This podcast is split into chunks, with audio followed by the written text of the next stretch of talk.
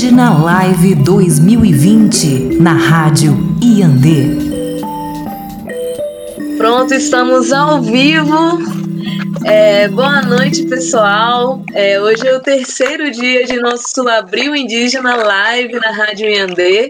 É, estamos aqui com convidados super especiais, né? A Shirley Pancará e o Fechá Tapuia Guajajara, aqui de Brasília, né? São lideranças de duas das maiores cidades, né? A nossa capital, Brasília, né? O Fechá está aqui comigo em Brasília, né, querido?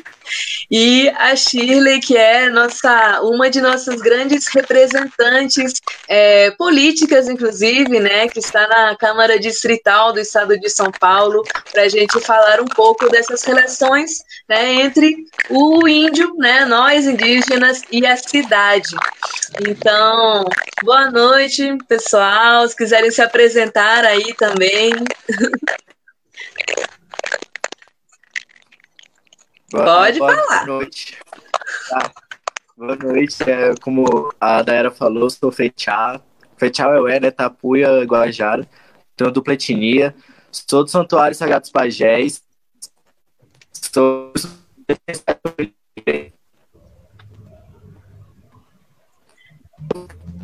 A gente está tendo, às vezes, um, um pequeno problema de conexão, né? Que os nossos parentes são nas suas comunidades, né? Então, o Petya tá, o tá, tá no santuário, às vezes trava um pouquinho, mas vamos continuar, segue em frente. Vamos na fé. Deu certinho, deu pra ouvir todo mundo. Não sei se tá por ouvir. Cortou a metade, assim. Mas assim, você está estudando aqui na Universidade de Brasília também, né? É, eu tô fazendo ciências sociais agora na UNB. Maravilha, né? E eu tava. E a Shirley, se apresenta aí também, Shirloca, maravilhosa. Salve, salve! É uma gratidão estar aqui com vocês, pessoas maravilhosas, meus parentes de luta aí, que já encontrei em várias lutas, né? Eu sou a Shirley, eu sou do povo indígena Pancará, que fica na, no, no sertão de Pernambuco. É, estou aqui em São Paulo como co-deputada pelo mandato coletivo da bancada ativista na Assembleia Legislativa do Estado de São Paulo, né? Primeiro mandato aqui na, na, na Lesp, né? E, e estou também doutoranda em antropologia social pela USP. Então, e a, a gente segue aí uma luta. Tenho 20 anos em São Paulo, 20 anos que sou munícipe de São Paulo, atuando aí com políticas públicas, né? Tenho uns trabalhos aí. Trabalhei oito anos no Centro de Educação e Cultura Indígena do, do povo Guarani, né? Então tenho essa aproximação aí com eles por conta desse trabalho de oito anos como coordenadora geral das escolas do Centro de Educação e Cultura Indígena de Educação Infantil. Então, que bacana. Acho que esse tema, né, do, do indígena e na cidade, ele é muito interessante, que ele é muito, ele é também, um, ele precisa ser desconstruído constantemente, né? É, como que é, assim, eu posso falar assim da minha experiência pessoal. Eu sou nascida em São Paulo também, né? Eu sou nascida na cidade de São Paulo. Chegou aqui nosso parente Tiago, que está no, no Jaraguá né? Mais um paulista, os paulistas estamos dominando aqui, né? Mas assim, eu nasci em São Paulo no Olha meio né? Era uma coisa muito louca quando o pessoal se, aquelas lideranças foram construir, né? Essa coisa do movimento da Constituinte. Eu nasci no meio daquela confusão, né? E eu acho que é como um pouco como você, né, Fechá? Né? A gente nasceu né, é, desse movimento e a gente acabou crescendo na cidade, mas não é, por, não é por conta disso que a gente deixa de ter aldeia, de ter povo, de ter família. Né? Mas é uma coisa que nos é questionado constantemente.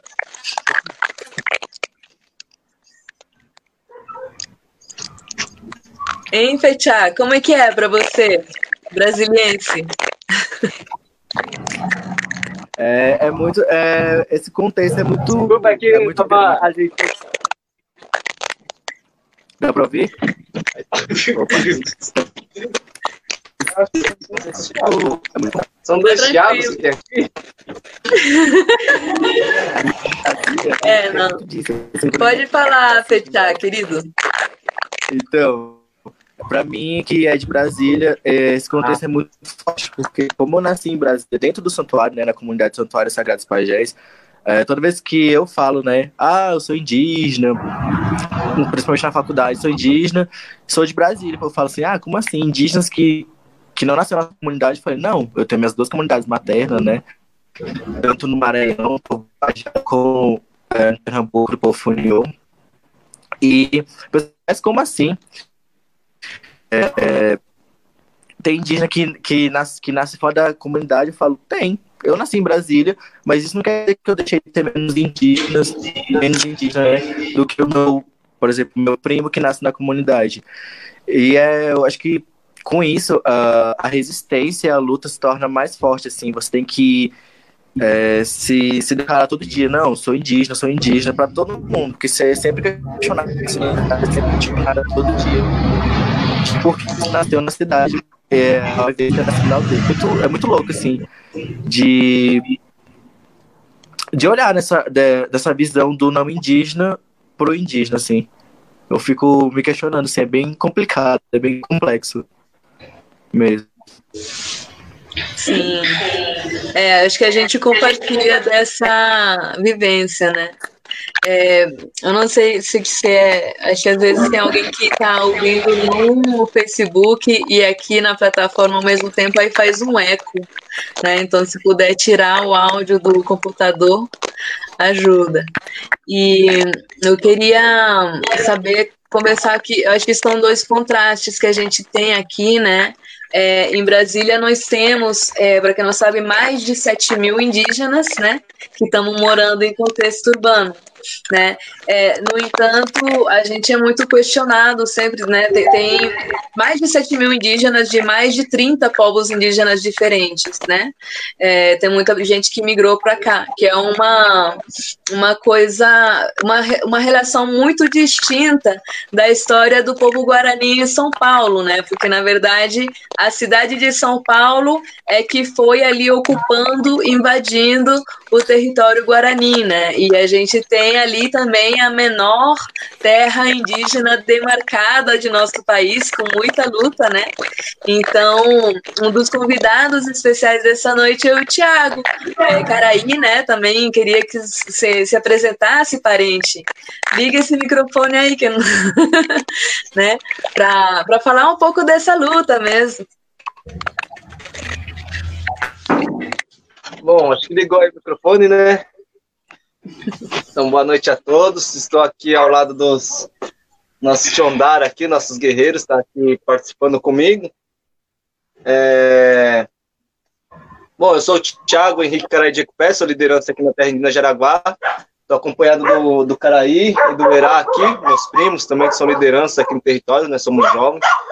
E que realmente a gente passa muito essa dificuldade, né? Porque é diferente assim de, da, de alguns parentes que tiveram a necessidade de estudar, de fazer uma faculdade, de sair de dentro do seu território, né? E, e buscar algo na cidade, para nós já é um pouco contrário, né? A gente estamos dentro da nossa aldeia e a cidade está engolindo, né? O nosso entorno to, todo o tempo, né? E a gente tem diversas lutas por conta disso, né? Porque a gente precisa proteger o nosso território da cidade, né? Há pouco tempo atrás aí a gente teve uma luta grande com a, com a tenda, né? Ainda estamos nessa luta por conta né, da, das atividades de especulação imobiliária que defende o nosso entorno. Então a gente vem sofrendo com, com, com diversas ameaças, fora isso o preconceito, né, a criminalização. Então pessoas que, para deslegitimar, deslegitimar nossa luta, acabam usando né, o fato da nossa comunidade estar tá hoje né, é, na visão do Diruá como, como, se nossa comunidade fosse no contexto urbano, né? E a gente fala, na verdade, é a cidade que está no contexto indígena, né? É a cidade que cresceu é, é, dizimando povos e acabou tomando todo esse espaço. E nós continuamos aqui resistindo, né? Na nossa luta aí. É, não é fácil, não é fácil é, é, essa vida que nós levamos, porque tem uma, uma confusão né, de, de informações aí em relação aos não, aos não indígenas, então a gente vai tentando se adaptar nesses dois mundos, né? O Nhanderecó, que é o mundo sagrado Guarani, e o de Larecó, que é o mundo do, do branco, né? E aí a gente fica nesse. fica meio perdido, né? Muitas vezes, principal, principalmente nossos jovens. Mas né, vamos trabalhando e lutando, né? Como, como dá, e com o apoio da, de todos os parentes, né? E agradecer muito aí estar tá, tá participando junto com a Chile, né? Que já vem ajudando a gente aí um bocado aí com o mandato coletivo aqui em São Paulo. Maravilhoso. Sim. Inclusive, a Shirley é uma pessoa que tem muita experiência, né? Que agora, nesse lugar de, de representação política, você sabe muito quais são as demandas né, dos indígenas na cidade, né? É, saúde, educação. Como é que é, Shirley? É, nós temos uma, uma a gente já tinha uma demanda grande, agora a demanda ficou maior ainda por conta aí dessa, dessa pandemia, né? Então, é, eu tenho buscado acompanhar os povos indígenas, tanto essas mais de 30 aldeias que tem em São Paulo, tentar o, o mínimo, o mínimo, é, é poder ligar, pelo menos, se eu não, não posso chegar a todas essas aldeias. E os indígenas também que estão em contexto urbano, né? Eu não sei se eu consigo dizer exatamente essa palavra contexto urbano, não é? Não sei que palavra diria para povos indígenas que, que vivem em seu próprio território, né? E que é, os, os estrangeiros aqui são essas pessoas que fizeram esses arranha-céus aí, que fizeram essas grandes construções em cima da memória dos nossos ancestrais, né? Então, nós, esse país é, é é livre para a gente tá, tá, ir e vir. Essa é uma, uma grande realidade dos povos indígenas do Nordeste que vieram para cá para essa mão de obra aí em, em, conta, né, que foram explorados. Eu mesmo vim para cá para trabalhar como empregada doméstica. Então tá ali minha carteirinha de trabalho, que o primeiro é, é, trabalho meu é empregada doméstica. Então ficava ali fazendo uma jornada dupla ou tripla de trabalho para sobreviver por que, que a gente sai? E algumas pessoas chegaram também a me questionar, mas por que, que você saiu da sua terra? As pessoas também precisam dar uma olhadinha, ir lá no sertão pernambucano e ver que nós temos grandes dificuldades com, com chuva, nós temos uma vida muito difícil. Não, eu não estou aqui porque a minha terra estava favorável, estava tudo bem, e eu resolvi largar minha mãe, minha avó que está lá com 88 anos, a minha mãe 63 anos. Eu não resolvi largar o colo da minha família para sofrer diversas violências aqui nesse estado de São Paulo, porque lá estava a mil maravilhas. Eu vim porque nós estávamos passando dificuldades, muita dificuldade, e eu resolvi ganhar o mundo para tentar contribuir até com o meu próprio povo que está lá no, agora no, no, na nossa no, na nossa comunidade, né? E aí quem conhece, quem lê um pouco sobre a história do, do, Nordeste, sabe exatamente do que eu estou falando, sabe das nossas dores, os processos de etnocídio, de genocídio, como foi impactante essa é, é, a chegada dos jesuítas, dos capuchinos lá naquela região e, e, como os fazendeiros dominaram e tomaram nossas terras até com a ideia de dizer, ah, vocês vão pagar impostos, você não tem dinheiro de pagar impostos, então me dá suas terras e nós acabamos sendo empregados das nossas próprias terras. Então, e quando você não atendia a, a, aos critérios, aí você ficava é, é, largado, sem você conseguir fazer suas plantações, porque não chove. Quem tem condições colocava um motor para tirar a água do rio, ia lá para irrigar as plantações. E quem não tem? Quantas vezes eu fui para a beira da estrada para pedir para trabalhar nas roças? Eu sei perfeitamente colher tomate, eu sei perfeitamente mudar cebola. Eu até contei esses dias para a pessoa que o pior que eu fiz na roça foi mudar cebola, porque a gente, eu enfiava o pé daquela água o dia inteiro sem poder me, me agachar e tendo que ter uma posição certinha no dedo para a cebola cebola não fazer cachimbo, como eles diziam, né? E, e você ter que, que, que trabalhar. Então, sei todas essas é, essa, essa, essa vida eu resolvi vir para São Paulo para buscar uma, uma, uma, nova, um novo olhar sobre as coisas, uma nova condição de vida e, e, e, recebo muito de pessoas não indígenas é a tentativa de apagamento da minha pessoa. Até tem pessoas que falam assim, não, eu quero falar com o indígena, você já é civilizada. Eu, aí diz assim, você é civilizada, eu quero falar com, aquela, com aquele indígena que está lá na aldeia. Gente, eu estou na aldeia, gente, o meu corpo não separa do meu espírito. Aqui, o meu, esse território meu, chamado corpo, ele é ligado com a minha ancestralidade, com a minha família, com a minha terra, com esse país, com os povos indígenas. Então, eu, eu, as pessoas tentam tempo todo dizer quem nós somos, assim como foi com o meu povo no Nordeste, que desde a década de 40 nós passamos aí pelo processo de reconhecimento e entrou com serviço de proteção ao índio, depois passou é, para a FUNAI, e para esperar um órgão governamental para dizer quem somos.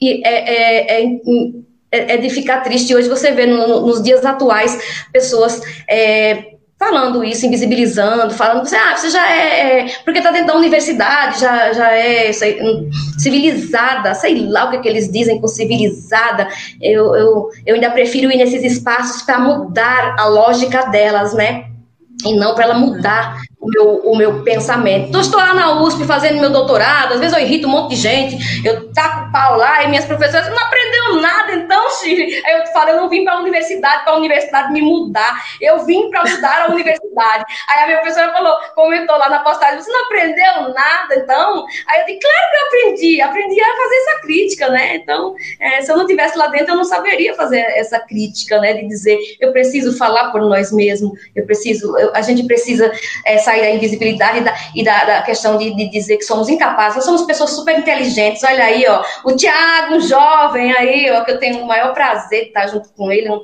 guardião. Tem aí o Mateuzinho, tem aí essas, é, essas lideranças que atuam aí bastante. Esse menino tem lutado muito aí contra a empreendedora, a tenda. Agora ele está lutando contra a questão dessa, da pandemia que é, tomou conta da gente no começo do ano e nos deixou aí é, uhum. nessa, nessa situação que estamos. Sim, é muito emocionante poder te ouvir, né? Acho que é, e, e, você estava falando de uma coisa é, que eu acho que uma, uma coisa muito bonita que a gente está representando nesse nosso grupinho, né? Além de sermos de regiões distintas e tal, é que todos nós de alguma forma praticamos, né, a espiritualidade do nosso povo, né, nossas cerimônias, né, a gente é muito ligado a esse aspecto que talvez seja um dos aspectos mais negados pela cidade, né, Fechá? E eu queria saber como é para você, né? Tendo nascido na cidade, eu estava vendo que vocês estavam fazendo umas lives esses dias, né? Vocês estão é, rezando o toré aí de quarentena na beira da fogueira, né? No santuário. Muito emocionante, muito lindo, né? Ver isso acontecendo na capital do Brasil.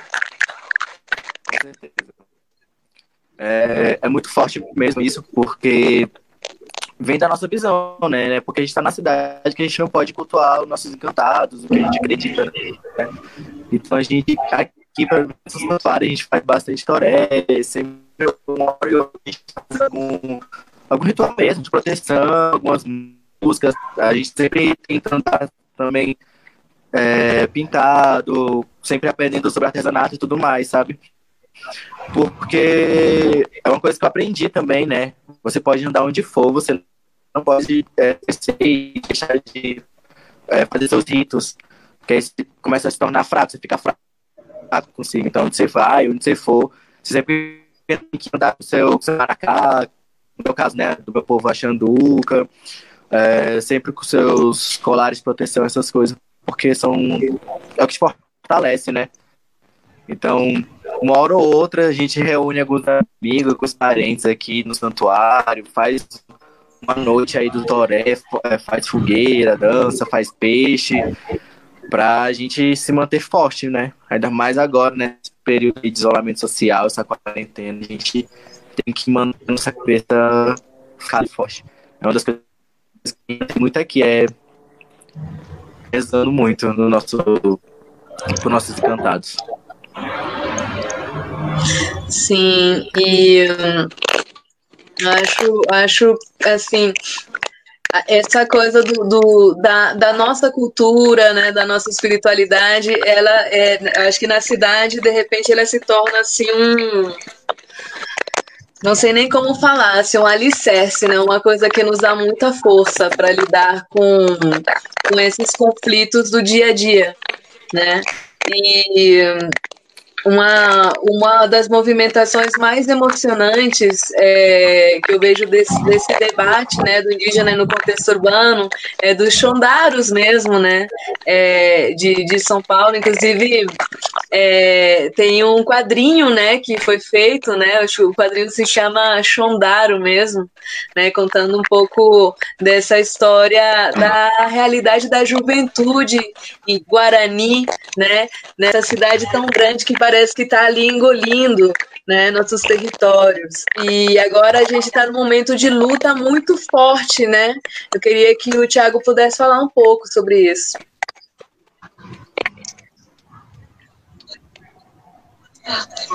É, o, o que eu fico refletindo, né, enquanto vocês estão falando assim, acho que passa muita coisa na nossa cabeça, né?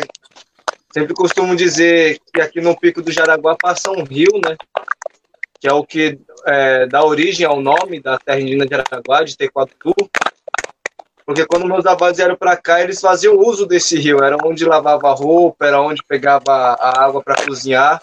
E nós, quando criança, foi onde nós aprendemos a tomar banho, a nadar. Então, o Matheus está aqui, lembra, né? A gente tomava banho no rio, é, pegava peixe na mão, né? O peixe ficava fazendo buraco no, no barranco, a gente, depois de tomar banho no rio, a gente ia lá e pegava o peixe, dava para nossa avó é, para assar para gente, para e era, né, no, nossa vida era assim, ainda no, na, na, na, minha, né, eu tenho 26 anos e consegui viver isso aqui no Jaraguá, de subir nas árvores, de pegar a goiaba do pé, de né, buscar manga no pé.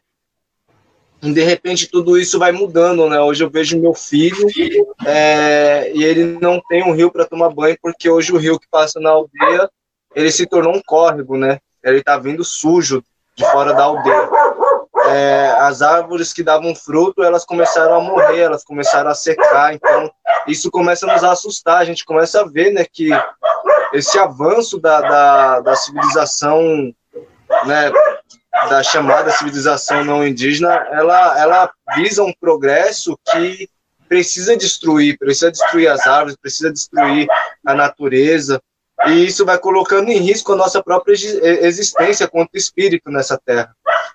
E é, é, né, acho que o, o, que nos motiva, nós que somos jovens, a estar tá fazendo essa caminhada de luta, é porque nós queremos que as crianças que, que hoje né, são pequenininhas tenham a mesma oportunidade de ter atividades daquelas que a gente já tivemos, né?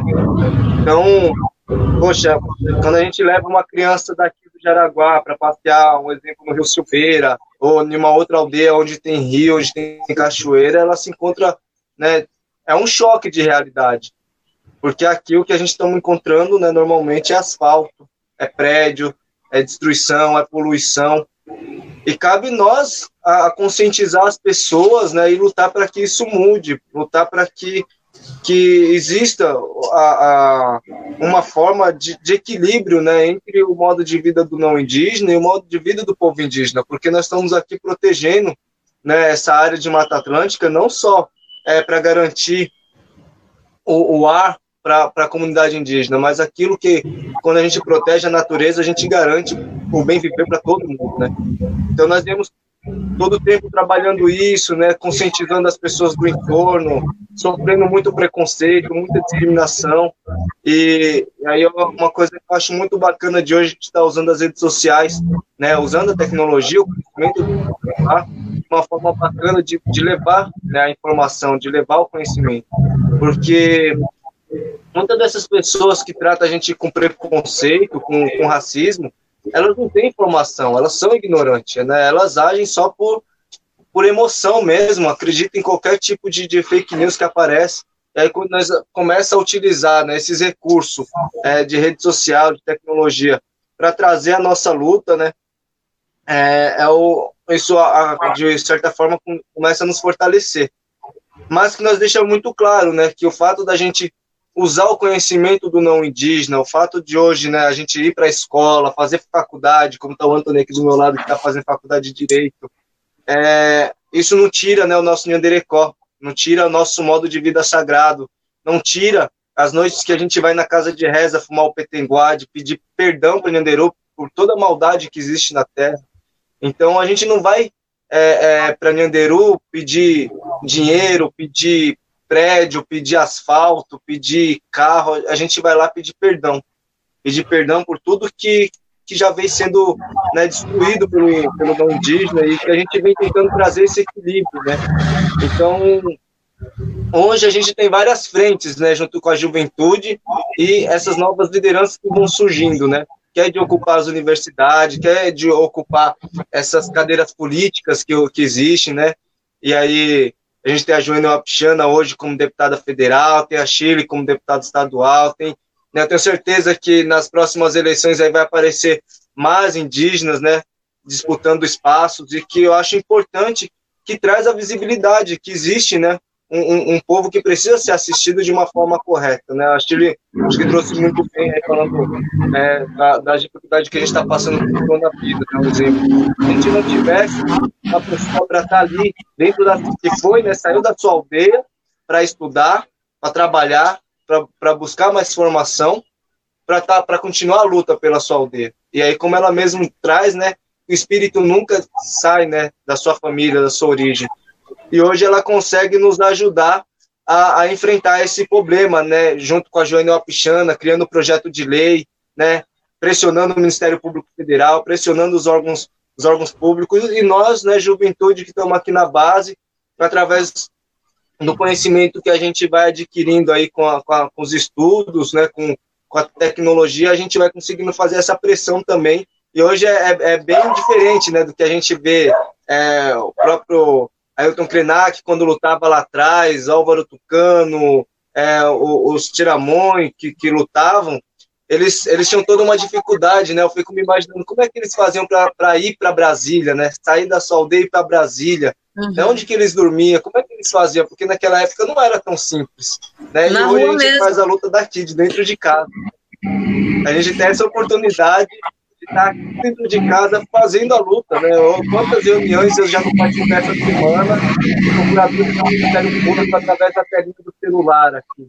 Então, assim, é uma, uma, uma reflexão que a gente faz que os mais velhos, eles lutaram para nos garantir que a gente possa lutar hoje, né? E aí a gente vai continuando essa luta para que nossas crianças possam fazer essa luta futura, sabendo que, querendo ou não, a gente sempre vai ter esse convívio com o não indígena, a gente sempre vai ter convívio com a cidade, a gente precisa trazer esse equilíbrio, né? Então, acho que é, é isso, assim, do, da, da visão que nós, jovens, acabamos tendo, né, dessa, de toda essa complexidade que é viver dentro de uma aldeia, ao mesmo tempo dentro de uma cidade. Sim, e, e uma da, das coisas que eu acho que Brasília e São Paulo têm em comum, né, Fechá? Volta aí, é a luta contra a especulação imobiliária, né? Que tem sido esse grande inimigo mesmo, né? É, tem sido esse elemento que se nega, né? Que está sempre combatendo a, a, a, só a ideia né, de que da possibilidade de que haja indígenas em contexto urbano, né? Eu queria que você contasse um pouco, né, da história aqui é, de Brasília e da própria luta do Santuário dos Pajés.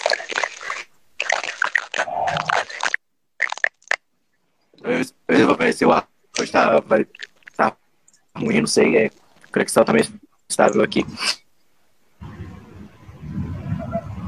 Então, é, nosso parente está tendo. Tá complicado, né? Que aqui tá até o pessoal tá reclamando, mas assim. Tá travando, amigo. É, mas se tu quiser tirar a câmera e botar só o áudio, eu acho que às vezes rola melhor. Pra gente poder te escutar. Dá pra ver melhor agora? Não sei da melhor. Então, é, para quem conhece mesmo a história do santuário em si, desde, uh, começou ali desde 2004, mais ou menos, que foi quando começou né, a história do, do bairro do Noroeste, Brasília, que, que se tornou o bairro, o bairro mais caro do Brasil em pouco tempo, hoje em dia, que desvalorizou, digamos assim, um pouco até hoje é um dos metros, um dos metros quadrados mais caros que tem. E vem muito desse contexto mesmo de a gente ter que é, lutar pela sobrevivência mesmo em Brasília, sabe? Não é tão longe, tá aqui também no Distrito Federal é, a nossa a nossa resistência, né? Pela, pela terra, pela vida. E o santuário vem muito disso. uh, traz muito essa história da, da nossa resistência contra a especulação imobiliária, contra as grandes empreiteiras, contra o próprio governo de Brasília, uh, independente do governo naquela época, né? Até o, por exemplo, contra o próprio governador, que ele sempre, todo mundo foi sempre contra o santuário, sempre com a justificativa de indígenas, não existem indígenas em Brasília, é, vocês não são daqui, o que vocês estão fazendo aqui? É, é, antigamente, o santuário era uma área de mais de 108 hectares. Hoje em dia, a gente conseguiu né, fechar um acordo aí de 3 hectares e meio é, mas também com aquela. Fechamos um acordo, mas também com aquele. Como é que pode ser? Com o pé atrás, né? A gente não sabe como é que vai ser daqui para frente, ainda mais com esse governo agora. Uhum. Qualquer momento. É, eu sei que. É que realmente o áudio também não, não melhorou muito. Mas assim, é, é, tá contando, né? Explicando essa, essa coisa que é a luta, né? De da gente ter um espaço indígena reconhecido em Brasília com tantos povos que vivem aqui, não somente no Santuário dos Pajés, mas também temos comunidade Guajajara, Cariri Chocó, né? E outras famílias de outros povos que estão aqui ocupando a cidade, né? É, e a gente sempre sente essa invisibilização presente, né? É, e queria te perguntar, Shirley, eu acho que o fechar, o fechar saiu porque a conexão não estava boa, né? Mas como é que está sendo para você, como uma representante na Câmara Legislativa, né? Se dialogar com esses, essas pessoas que estão ali representando vários setores também da cidade, como é que é a resposta deles é, à existência, né? Aos índios na cidade? Como é que é a treta lá? Ai, a treta é sempre uma, é, é complicado, né? As pessoas sempre acham que nós estamos nesses espaços é, brincando por um, um, um, curto prazo, né? Ah, deixa eles brincar um pouquinho, né? Deixa eles brincar um pouquinho, como se a gente não tivesse uma força tão grande que nos movesse a, lutar. É, eu ando muito ocupada é, visitando as comunidades, estando junto aí, ó, tem muitas coisas, tem um, alguns trabalhos que eu tenho feito aí com, que o Tiago mencionou alguns, né, inclusive o projeto de lei que se chama que trocando a rodovia Bandeirantes para a rodovia Guarani, para dar visibilidade dos Guarani, e para sair da ideia de Bandeirantes, Bandeirantes ninguém merece, né, gente, bandeirante. Então, já ali para dar visibilidade, o Guarani tem um projeto de lei categoria professor indígena, concurso específico para professores indígenas. O agosto, o agosto indígena, que é para sair da ideia do dia 19 de abril, aí vem toda aquela coisa, aquela justificativa. O Dia Internacional da Mulher Indígena, dia 5 de setembro, né? Agora, protocolei mais um projeto de lei é, baseado no da Joênia, o Apixana, que foi todas aquelas medidas é, é, emergencial aí, com esse desse, do coronavírus. É, tenho feito vários ofícios. Essa semana fiz ofício ao Ministério Público, o Tiago ajudou a dar uma construída aí, né, Tiaguinho? Essa juventude linda, maravilhosa, que chega aí com muita força para ajudar essa, essas velhotas aqui, essas anciãs, né?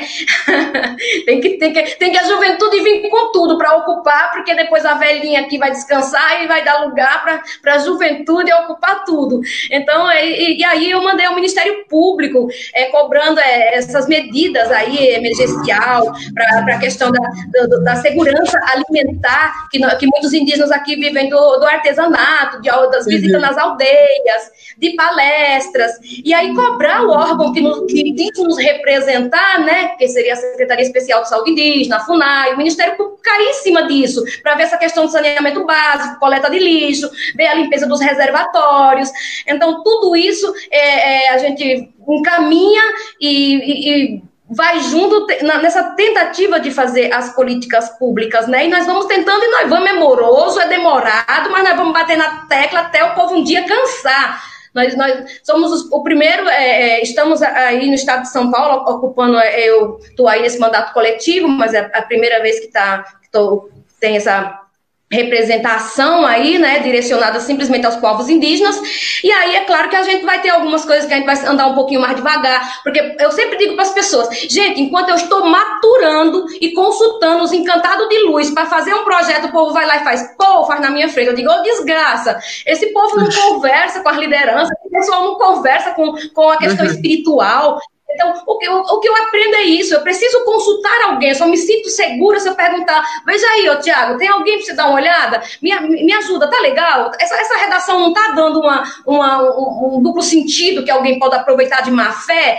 E enquanto isso, aí outras pessoas vão correndo por cima, fazendo tudo muito rápido. E aí o tempo do, do, do, do, do parlamento ele é muito rápido, é, é, é, pela madrugada. E o nosso é construído é, espiritualmente, que não está desligado espiritualmente. Nós temos que estar centrado com a terra, com nossos seres encantados, e, e mas aí a gente segue com todas essas, essas dificuldades, e claro que são dificuldades, porque nós estamos avançando agora. Eu não posso me comparar com a elite burguesa. Quantos anos a elite burguesa está no poder? Quantos anos o patriarcado está no poder, gente? Pelo amor de Deus, se eu não conseguir protocolar imediatamente um projeto de lei, é respeito, porque eles estão há anos fazendo isso e nós estamos chegando agora, gente. Nós estamos chegando agora, nós estamos construindo de uma melhor forma para que não erre e prejudique as populações indígenas e acabe acarretando mais invisibilidade. Então, estamos aí com os projetos de lei, tem as pessoas que querem colaborar junto, nós estamos buscando as parcerias aí do é, independente de projeto de lei para garantir que a alimentação chegue na aldeia. Então, há uma movimentação, há uma luta para as pessoas suprir neste período que, que as pessoas não podem sair para vender seu artesanato e nem receber sua visita nas comunidades. Então, de todas as formas possíveis nós estamos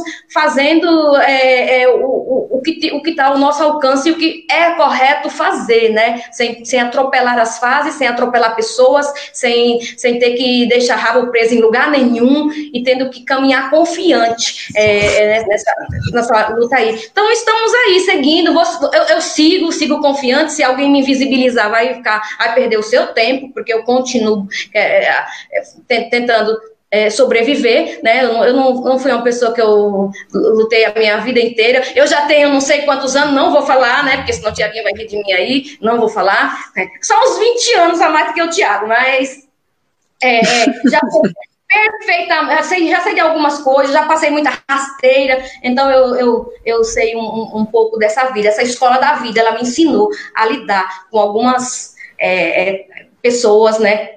eu ia até usar cobra, gente, mas cobra é um. Falar mal das cobras é um modelo como é, do cristianismo, né? Porque as cobras elas são lindas, maravilhosas, né? É, é, ela, uma, uma força, é, os encontros. Então é isso, Dai. Então eu sigo, eu tenho um monte de projeto de lei, tem um monte de coisa que está aí. Quem puder seguir, seguir vai seguindo. No ofício, por exemplo, do pessoal junto com a tenda, eu estava com o Tiago lá na, na, na, tenda, não pude estar o mês inteiro, porque eu preciso suprir o estado de São Paulo de visitas, mas eu, eu é, as três vezes que eu fui lá, eu dormi de um dia para o outro, fiquei com eles. É, é, protocolei um ofício cobrando que, quando saiu, que não ia ter a reintegração de postos, que eles publicassem no diário oficial, né? Então, há uma luta constante da gente, de povos indígenas, para a gente ir tentando, tentando, tentando, e a gente vai fazendo isso ah, é, é para garantir esses direitos. Não, não, são, não, é, não é uma coisa fácil, é cansativo. Eu preferia estar na aldeia fumando cachimbo, lá com Guarani, tacando pau no fundo de corda. Não, não, não, não acho legal aquele espaço, eu não acho, eu não gosto,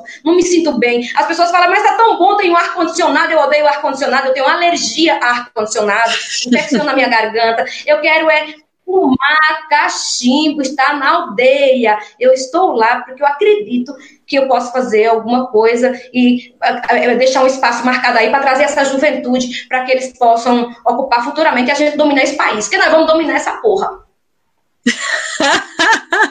Maravilhosa, não pode falar palavrão, não, menina. Ai, meu Deus, ai, esqueci. Tô brincando. É, eu queria aí, ouvir um pouquinho. queria ouvir um pouquinho o Thiago também. É, acho que você colocou, Shirley, tantas coisas. Peraí, tô emocionado também. Ah, essa coisa da da cidade, né? Às vezes as pessoas não sabem que, segundo aquele censo de, 10 anos atrás, né, foi o censo de 2010, né, já 40% da população indígena já se encontra, né, em contexto urbano, né, já se encontrava em contexto urbano. Né, a gente tem uma, uma, um grande número, né, um grande percentual da população indígena que está na cidade, né, e ainda assim, como a gente estava conversando também ontem aqui com o Felipe Tuchá e a Laizinha é, a gente estava falando que é, tem, tem, essa coisa do, do, racismo que, que acha que o lugar do indígena é somente no meio do mato, né? É, mas ainda assim, é, nós temos alguns que criam interesse por esse indígena na, na cidade. Eu queria perguntar como é que vocês constroem as alianças, né? Eu, eu vejo assim, é, curiosidade minha mesmo, mas eu vejo muitas pessoas é, que gostam de ir visitar, acompanhar a luta dos parentes do, né, de São Paulo e, e, quero saber que, quais são os bons frutos das alianças dentro da cidade que a gente pode compartilhar assim com nossos parentes. Bom, é, acho que pelo fato do Jaraguá ele estar tá bem no meio mesmo da, da, da cidade, né? Aqui a gente tem uma estação de trem do lado, tem rodovias, né? Como o Machile falou, a gente tem a rodovia dos Bandeirantes, a Anguera, a estrada turística, então o acesso ele é, ele é mais fácil que a de outras aldeias, né? Então a chegada de pessoas para vir conhecer a comunidade, ela acaba sendo diária, né? Então, assim, muitos universitários mesmo, né? o pessoal nessa época de fazer TCC, o que aparece de gente para fazer TCC na aldeia é uma coisa de doido, assim. E aí, quando a gente começa a contar a nossa história de vida, a nossa luta, né? Tipo, porque o que a gente tem de ensinamento não são coisas que estão escritas no livro, mas é coisas que nós vivemos, né? Coisas que nós aprendemos com nossos pais, com nossos avós. E o Diruá já é diferente, já muito do que o Diruá aprende, ele aprende no livro, aprende na, na né, uma coisa assim que ele não, não viveu, não sabe se realmente é aquilo. E aí, quando ele vem para essa outra realidade, ele vê né, quanto a cultura é bonita, né, quanto a nossa palavra é sagrada, quanto o costume, os, o, todos os, os hábitos tradicionais, eles são, são valorosos, né. Então, acaba se, se fazendo redes, né, de, de pessoas que muitas vezes ela vem para ajudar e acaba saindo daqui ajudada, acaba saindo daqui com uma cura, sabe? Uma cura espiritual, coração é, mais leve, né? muitas pessoas que vêm no, nos procurar, né, às vezes vêm e falam assim, ah, de que forma que eu, que eu posso ajudar, né? E aí a gente fala, né, forma que quiser, e aí vai se aproximando, vai se aproximando, e muitas vezes essas pessoas acabam né, se conectando com a terra, né, coisa que, que muitos deveriam fazer e não fazem, né, de entender a natureza como, como nós entendemos. E aí vai se criando essa, esse, esses laços. Então a gente tem a, a UPI, né, que é a Aliança, Povos, é, Aliança e Povos Indígenas, né, que é uma é um grupo da USP, né, com o professor Carlos Henrique, que ele que ele montou esse grupo, né, e vem fazendo atividades na, nas aldeias, né, aqui eles estavam criando uma escola, construindo uma escola lá na Brilho do Sol, que fica na Fernanda Porã, extremo sul de São Paulo, né, uma aldeia é, que é praticamente ilhada, né? Então é difícil. O pessoal fez uma retomada, começou, é, iniciou o processo de moradia, mas não tinha né, saneamento básico, não tinha escola, não tinha estrutura alguma. E através desses universitários, de outras pessoas que queriam conhecer a cultura indígena, eles foram se juntando, né? Fazendo vaquinha e querendo fazer bioconstrução e acabou construindo uma escola lá, né? E no Jaraguá mesmo já fizeram diversas atividades com a gente, nos ajudou a construir a casa de reza, é, lá no Rio Silveira, né, também construíram uma casa de reza e, e, fazem diversas vivências. Fora isso, a gente tem outros parceiros que é de longa data, né, o, o CTI, um exemplo, né, com a Maria Inês, que, que, que através do, do, né, da, do, da proximidade dela com os povos Guarani, ela acabou criando o CTI e, e, e criando né, uma estrutura de defesa aos povos indígenas também, é, daí surgiu a Comissão Guarani Urupá, né? Dessa, dessas alianças acaba surgindo várias outras, né? E aí eu acho bacana porque é o que a gente tem de dificuldade hoje, entender o, o que o, o, o Juruá espera de nós, né? O que o, o não indígena ele espera dos povos indígenas. Porque se você usa roupa, se você fala bem o português, se você tem é, celular, as coisas, aí eles são aquelas pessoas mais preconceituosas falam, ah, você não é índio nada, olha lá o índio com uhum. All-Star, olha lá o índio com uma blusa da Nike, olha lá o índio com um celular melhor que o meu, não sei o quê, faz esses tipos de comentário. E aí se o indígena, ele né, tá lá tentando né, se resguardar dentro da comunidade, aí vem uma pessoa com uma bíblia debaixo do braço, falando que tem que seguir Jesus, e vem com uma doação de roupa, é, sabe? E aí é totalmente confuso, né? Minha, minha infância toda foi confusa vendo essas coisas acontecer. E aí quando a gente começa a trabalhar isso, né? A chegada do, do não indígena na nossa comunidade, e, e não só trazer o não indígena como apoiador, né? Mas é uma troca de saberes. É o não indígena chegar na aldeia e a gente mostrar que nós temos o que oferecer, nós temos um conhecimento para compartilhar, que nós temos uma troca para fazer. Então a gente começa a entender, né? Que muitos daqueles que, que vêm com esse intuito de, de trazer algo mesmo, ele vem com uma ideia de, de ser salvador, né? Catequizar muitas vezes. E não é isso que nós precisamos, né? Nós precisamos de ser irmãos, nós precisamos de ser parceiros de luta, nós precisamos de ser, de, de procurar um objetivo que não é, é acho que hoje a defesa dos territórios indígenas, a defesa dos povos indígenas não é um interesse é, é, só do, do Brasil, é um interesse do mundo, porque você defender um, o povo da floresta, você está defendendo a mãe terra, você está defendendo a água, você está defendendo a natureza, a fauna e a flora.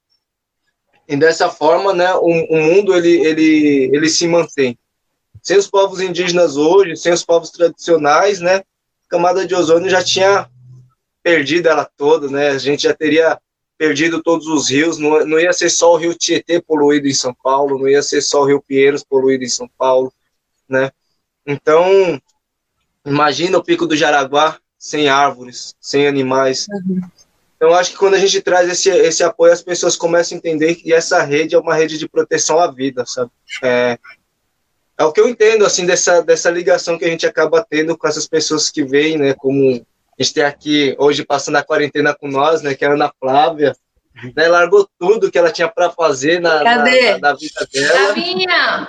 E tá, e tá aqui, né, nos apoiando, no, nos ajudando, fazendo uma assessoria de comunicação voluntária, é, fazendo censo para ajudar a levantar quantas famílias estão tá sem alimento na comunidade, né? Nós tem a, a Chial, que estava fazendo projeto com o pessoal da Tecoapuaú e, e, e tentando... Então, assim, são pessoas que elas, elas não estão esperando nada em troca, né? Não estão esperando receber nada, nada financeiro, nada no valor capital, mas sim já está recebendo algo no valor espiritual mesmo, né? Algo que, que realmente tem um valor. E aí eu acho que é muito muito bacana assim a gente abrir, né? Se abrir para essa convivência, porque nós mostramos que é, isso é viver em harmonia, né? Não o que o Juruá ele vem fazendo, né? Passa pelas pessoas, não cumprimenta, pessoas que moram na rua, pessoas que são abandonadas, pessoas que circulam diversas vezes uma entre a outra e nem se cumprimenta, pessoas que moram em apartamentos que nem sabe quem é seu vizinho. Então, eu acho que é diferente quando uma pessoa vem de fora e conhece a nossa realidade na aldeia, onde todo mundo se conversa, todo mundo se conhece, todo mundo brinca, né? Todo mundo vai comer na cozinha comunitária, então é, é diferente mesmo. Assim. Acho que é isso, assim. Sim, é, eu, eu tava aqui lembrando, assim, para mim, eu acho que para qualquer indígena que não mora em São Paulo, já é uma coisa muito chocante a gente ver o Tietê, né? É, eu não faço ideia de como é o sentimento de vocês com o Guarani, né? No seu território, é, conviver com essa história presente, né? E, E queria perguntar para vocês dois, assim, como é que vocês enxergam os espaços, né, possíveis de descolonizar em São Paulo, né? O que que pode fazer de São Paulo mais indígena, né? A terceira maior cidade do mundo, cara, uma das cidades mais poluídas do planeta, né? A maior economia do Brasil, né? Como que a gente pode ir semeando, né? Essas sementes, né? Esses sonhos é, indígenas nessa cidade para criar uma nova perspectiva. Eu acho que vocês dois mostram um pouco de dessas frentes de luta, né? E, e queria perguntar para vocês como é que vocês enxergam as crianças indígenas, né? Essas gerações que eu estava comentando no, no início do vídeo com, com Fechá, né? É, a gente acabou nascendo na cidade porque a gente não escolhe onde a gente nasce, né? Para quem é indígena e vive no contexto urbano, é, constantemente no, nos, nos, nos perguntam, nos empurram assim, ah, mas você não nasceu na aldeia? Cadê a sua comunidade? Por que, que você não nasceu lá no meio do mato para você não ficar enchendo o nosso saco?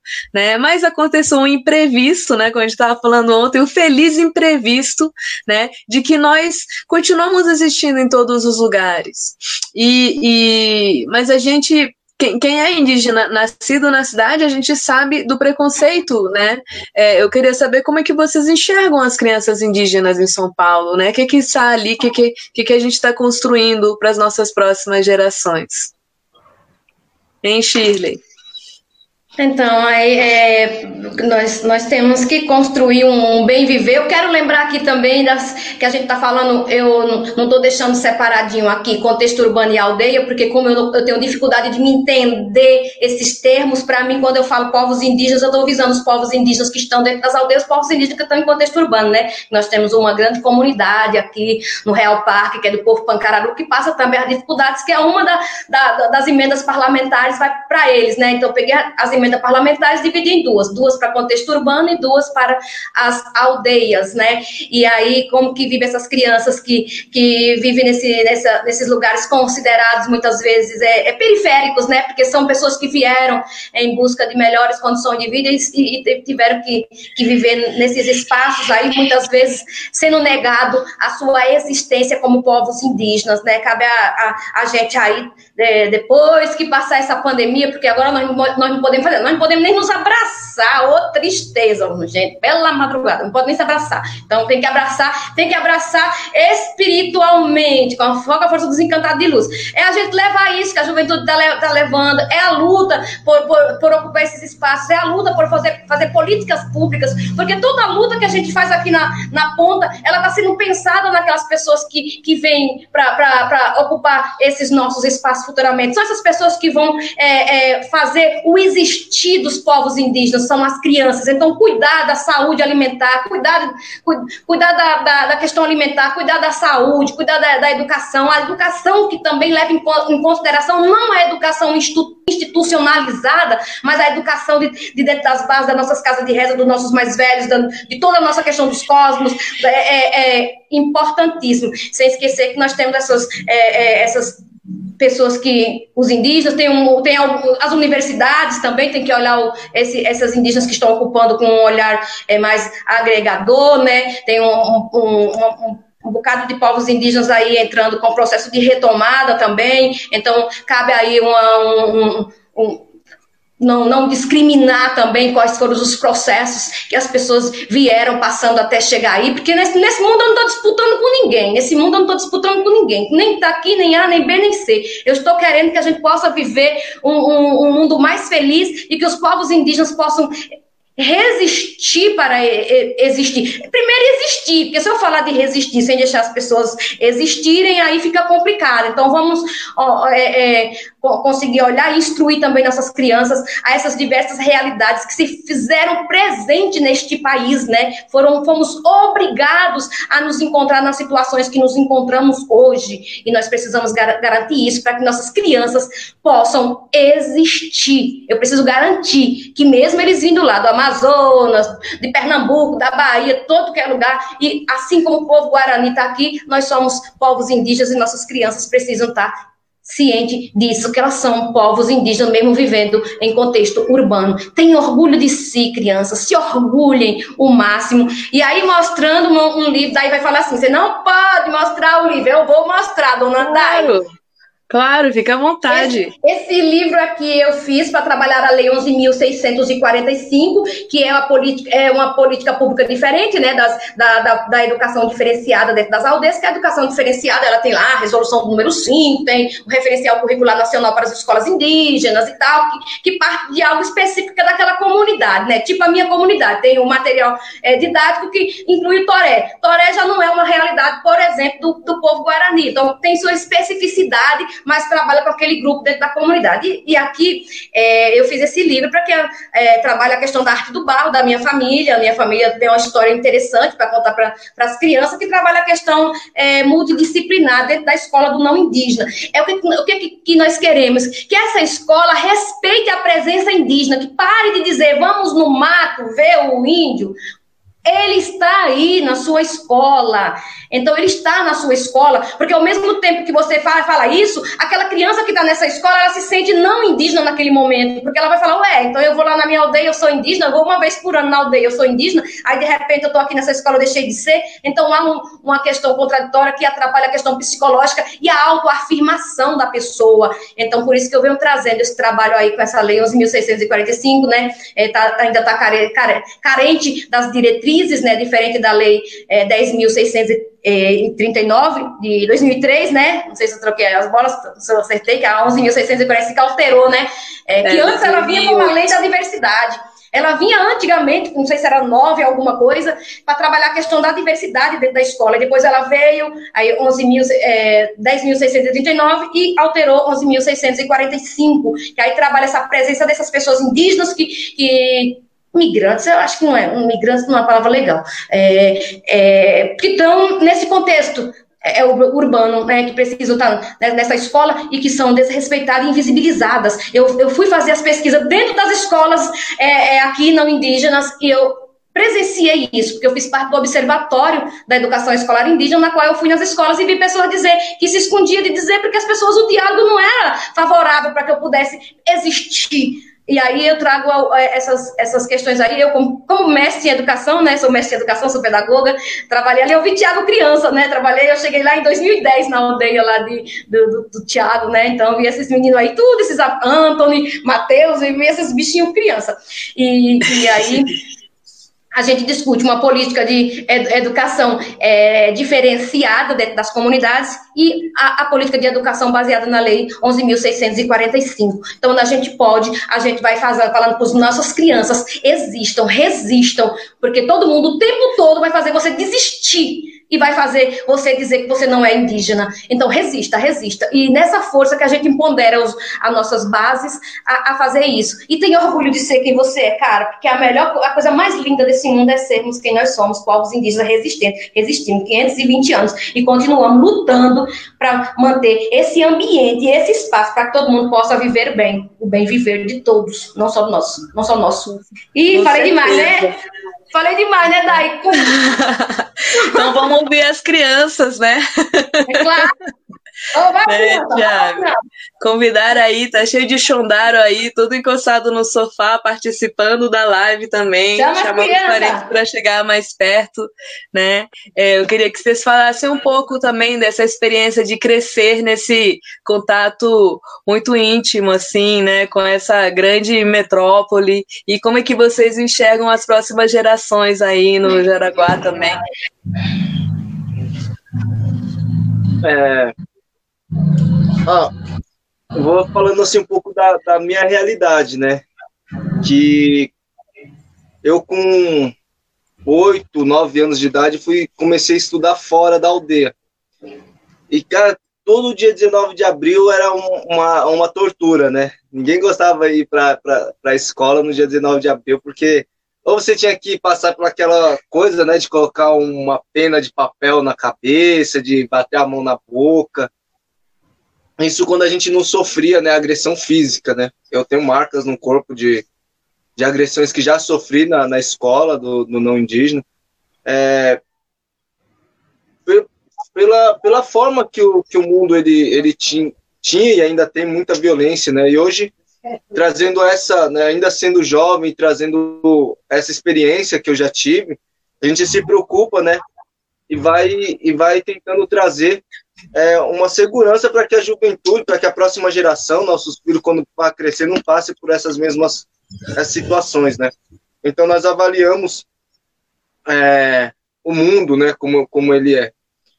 É triste, né, você crescer e você vê a destruição, você vê tudo mudando e nunca é mudando para melhor, você sempre vê mudando, né, e tendo essa realidade de um rio sujo, né, dentro da cidade, de você ver pessoas, você ensina, né, dentro da, da cultura que a violência ela não é aceitável, que quando você bate, que quando você maltrata alguém, quando você maltrata uma criança, ela perde o espírito, né? E aí ela muitas vezes desiste de viver na Terra. E aí, ao mesmo tempo, uma criança nossa, se for lá da Sé, vai ver várias crianças né, usando cola, morando na rua, é, é numa situação de vulnerabilidade gigantesca, né? Desigualdade enorme, assim. E, e, é triste, né? Eu tava vendo né, uma, uma história de alguns parentes Chavante, quando vieram né, na, na, na cidade, entraram dentro do mercado e viram um monte de comida acumulada e uma criança, né, pegando restos de alimento. Eles se perguntaram, né, por que que, que a criança tinha que pegar restos de alimento, né, criança não indígena, sendo que tinha um monte de alimento ali estocado, né, em prateleiras.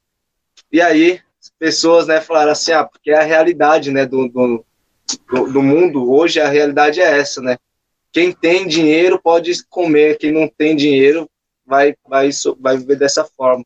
E aí aquelas aqueles lideranças chavantes foram embora e não queria mais voltar para a cidade, porque acharam horrível, né? E aí a gente pega essas histórias hoje e mostra para nossas crianças que por mais que a gente veja isso, a gente não pode aceitar. A gente tem que lutar contra isso, né? Por mais que a gente viva em uma sociedade que ela é desigual, a gente não pode aceitar a desigualdade. Nós precisamos trabalhar que, que isso mude, né? Por mais que é difícil, mas quando a gente faz a conscientização das pessoas, né? Quando a gente pega um jovem desse aqui que está do meu lado, meu sobrinho, está com 13 anos, verá?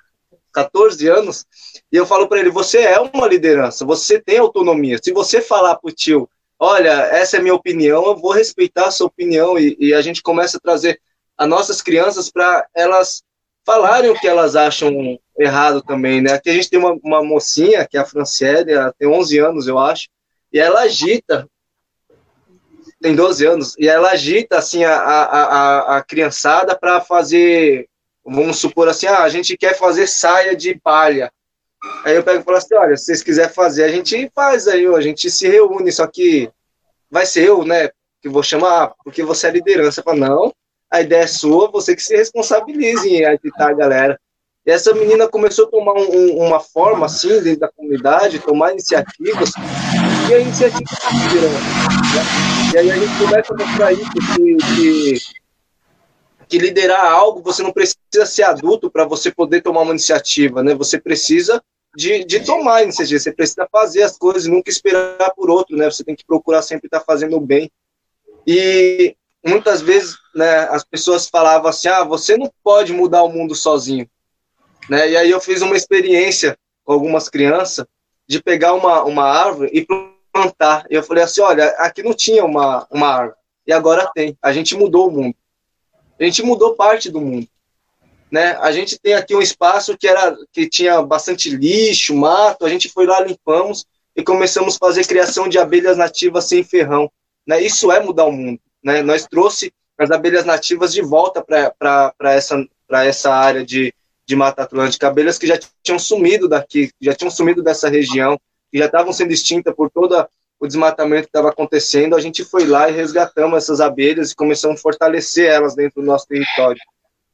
E quando a gente traz isso, né, a gente coloca para o pro, pro Juruá que é possível sim mudar, é possível, né, através da, da própria iniciativa do, de jovens, de, de crianças, né? Você quando você ensina para uma criança que é que ela tem é, autonomia para fazer algo bom, né? Quando você não limita, quando você não diz você não é capaz, e muito pelo contrário, você diz é, faça, porque se tiver difícil eu vou fazer junto com você, é, é, é o que nos fortalece desde pequeno, né? Eu tive muito isso, mais que, que apanhava na escola, né? Ficava com medo de estudar, e aí meus primos vinham e falavam assim, não, continue indo para a escola, a gente vai te levar e vai te buscar, né? E era, nós era tudo pequeno, assim, mas sempre se protegia, sempre se defendia, e com o tempo, é, aquelas próprias pessoas que, que me machucavam, que me batia, começou a ver nessa união e começou a, a nos proteger de vez nos bater também. Então isso vai vai mudando, sabe, a forma a forma das pessoas pensar quanto ser humano mesmo. E aí outra coisa que que eu avalio muito, né, na, né, nessa ideia de, de ser jovem, de crescer no meio da cidade e das próximas gerações, né? É de tudo isso, né? Ver iniciativas que as lideranças mais velhas vão fazendo hoje, né? E deixando que os, os jovens eles possam dar continuidade a isso, sempre dando oportunidade para que os jovens vão dando continuidade, porque eles sempre vão estar nessa linha, né? Nós sempre vamos estar nessa linha de melhorar o mundo, né? Sempre buscando algo melhor, sempre bu buscando bem viver mesmo. É, hoje a gente trabalha né, com a recuperação de rios dentro da terra indígena Jaraguá, então no Itacupé, né, um rio que a gente tomava banho quando criança secou e a gente conseguiu é, é, transformar de novo, né, aquela biquinha d'água que era ralinha, a gente conseguiu fazer lagos onde faz criação de peixe, né, para pescar, para se divertir.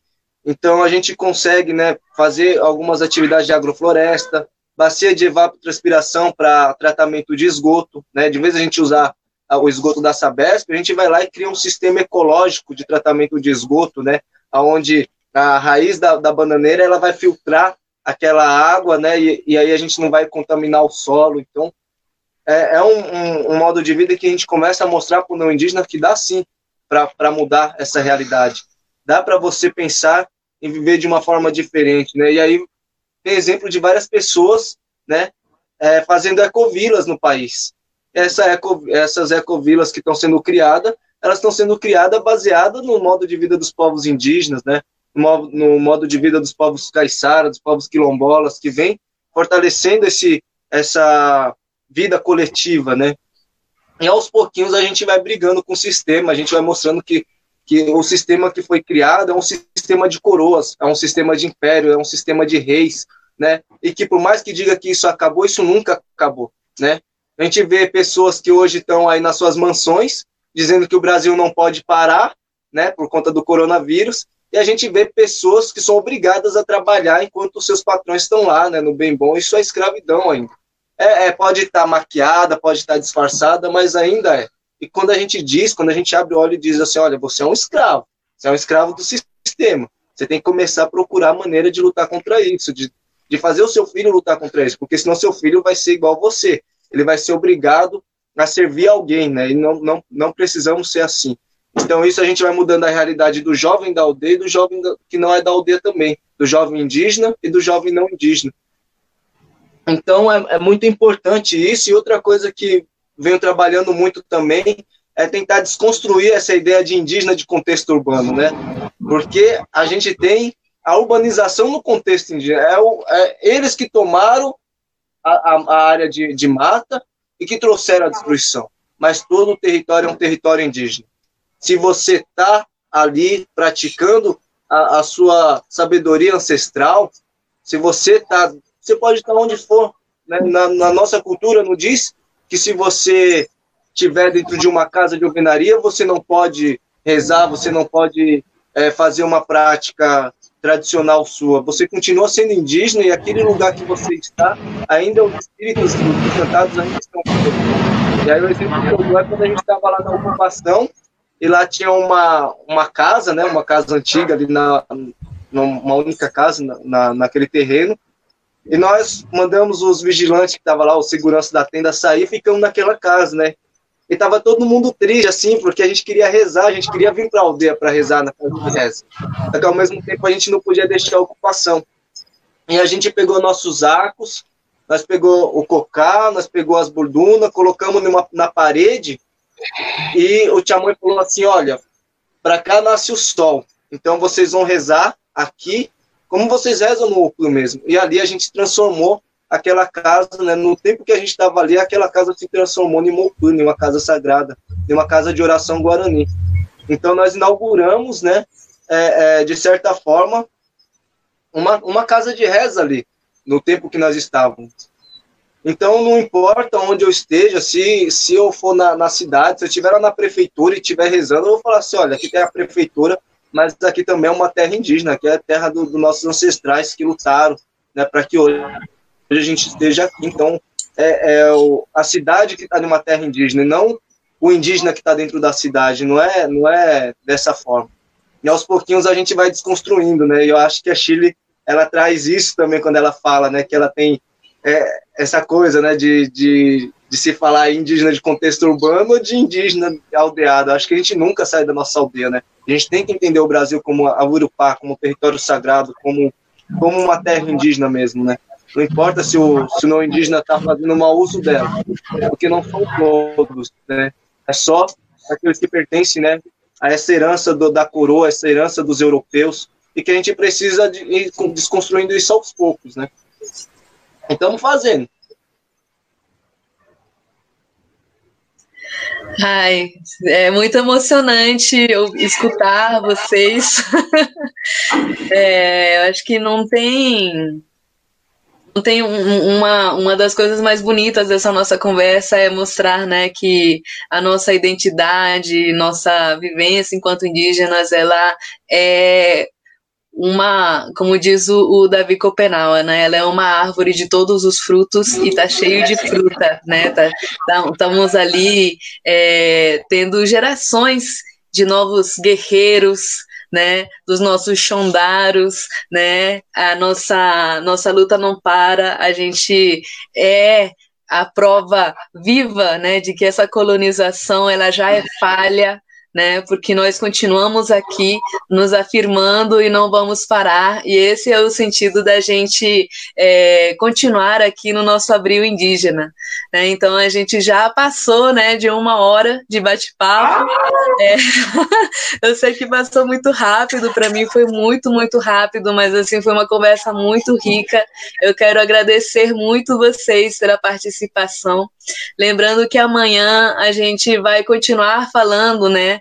É, vamos tratar do tema da demarcação, da luta pelo território, né? Com dois convidados super especiais também. Tem a Querechu, que acabou de confirmar agora, né? A Querechu Guaranimbiá, lá de Santa Catarina, do Morro dos Cavalos, e também o nosso queridíssimo Enoque Raposo, né? É, de Roraima, da Raposa Serra do Sol, que também é um território que é muito representativo, né? É, Para a luta é, indígena, né? É, no Brasil.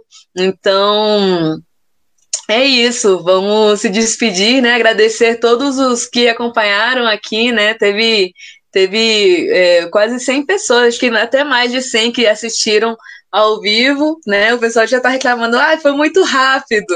E a gente, quando começa a falar, fala horas. Se deixar só a Shirley falando, então. né? Mas assim, muito obrigada, né, Tiago, Shirley, por essa aula magna, né, de resistência, né, de existência indígena na cidade. Então, então é isso, uma gratidão, uma boa noite. Depois eu vejo aí os comentários, não consegui ver os comentários, acompanhar, mas agradeço a, a todos a Rádio Iandé. Acompanha a Rádio Iandé. E, e, gratidão a você, Dayara, gratidão ao meu amigo também, Anapuaca, pessoa maravilhosa de luta. Então, agradeço aí os povos indígenas de São Paulo. Não vou falar de contexto urbano nem de aldeia, povos indígenas em São Paulo. E demarcação já, né, Tiaguinho? Né, Tiaguinho? Ó a camiseta, Tiaguinho. Demarcação já. São Paulo é terra guarani, São Paulo é terra indígena. Isso. São, São Paulo, Paulo, é terra indígena. É terra Brasil Exatamente. é terra indígena, né? Brasil e a nossa é terra, terra também indígena. somos nós. Né? Viva o povo Brasil é Guarani, é Pancará, viva Guarani, o povo Pancará, né? viva todos os povos. Muito obrigada, gente. Abracinhos, Agradeço beijinhos. a participação aí. E vamos continuar, né? Convidar também. Mostra a cara dos meninos, dos jovens que estão escondidos, estão com medo, criaturinha de Deus. Cadê? Cadê? Junta aí todo mundo. E aí, Mateuzinho, dá um salve aí pro pessoal, Mateuzinho e os meninos maravilhosos aí, menino de luta, ficam até a madrugada trabalhando. Essa é a beleza da nossa juventude. Tá bom, gente. Então, muito obrigada. Boa quarentena aí para todo mundo. Não saia de casa, né? Ah, é, vamos ter muito cuidado, cuidar principalmente de nossos anciões e vamos continuar nosso Abril Indígena live amanhã aqui na Rádio Iandê. Valeu, pessoal. Abril Indígena é na Rádio Iandê. Etnomídia Indígena é na Rádio Iandê, a rádio de todos nós. Ouça a Rádio Iandê em www.radioiandê.com.